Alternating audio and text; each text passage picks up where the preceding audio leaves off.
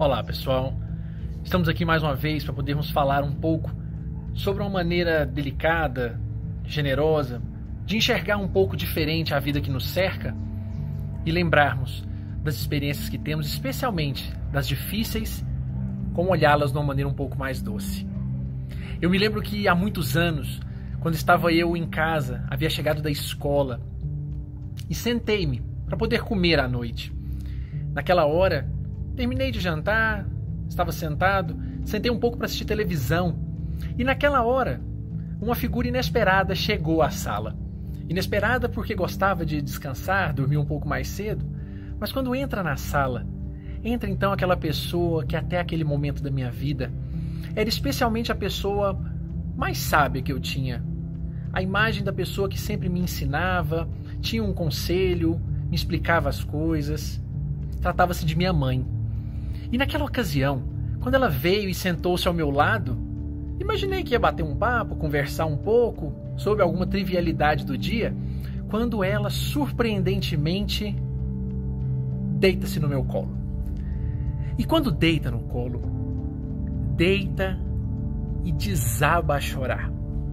Não um choro qualquer, um choro profundo, um choro cheio de verdade, mas cheios de incertezas, de inseguranças, de medos. Choro de mãe que educa e não sabe se está educando bem, de esposa que convive e não sabe como socorrer o casamento, de uma pessoa que trabalha e não sabe se está feliz no trabalho.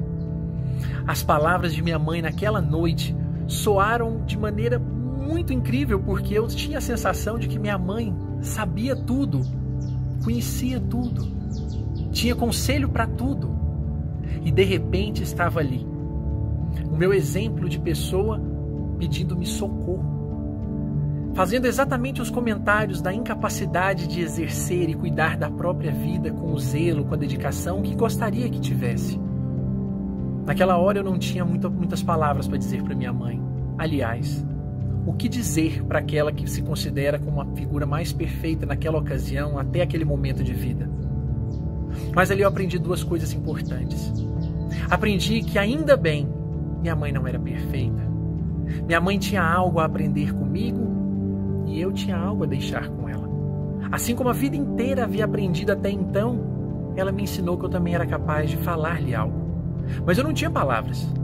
Botei-lhe a mão na cabeça e comecei a afagar com tanto carinho, na certeza de que aquela era minha melhor oração, era minha melhor palavra, era meu melhor conselho.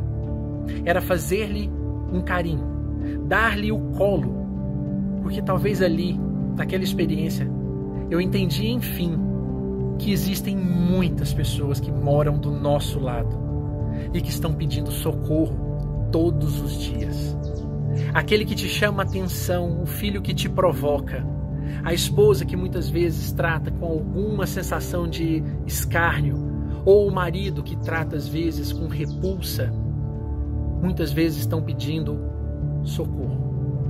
Socorro porque aquele que te irrita ou te desafia ou te maltrata em alguma oportunidade, às vezes está carregando consigo medo, incerteza, raiva, desespero. E está precisando de uma mão então essa situação me mostrou, ainda mais agora, vivendo em casa com os nossos, nós começamos a escutar os pedidos silenciosos de socorro, os pedidos carinhosos de me dê um colo, me ajuda, senta comigo para podermos conversar. Ah, mas eu estou ocupado. Estamos de verdade, cada vez mais. Mas é a hora de pensarmos se é preciso dar vazão às nossas ocupações ou aos pedidos daqueles que nos amam e que não têm a coragem ou o jeito certo de nos pedir. Aqueles que não têm uma mãe para dar um colo hoje, provavelmente tem aquelas pessoas que exercem a função materna. Dê colo a elas. E o colo não é só o físico. O colo pode ser aquela ligação, aquela palavra com carinho.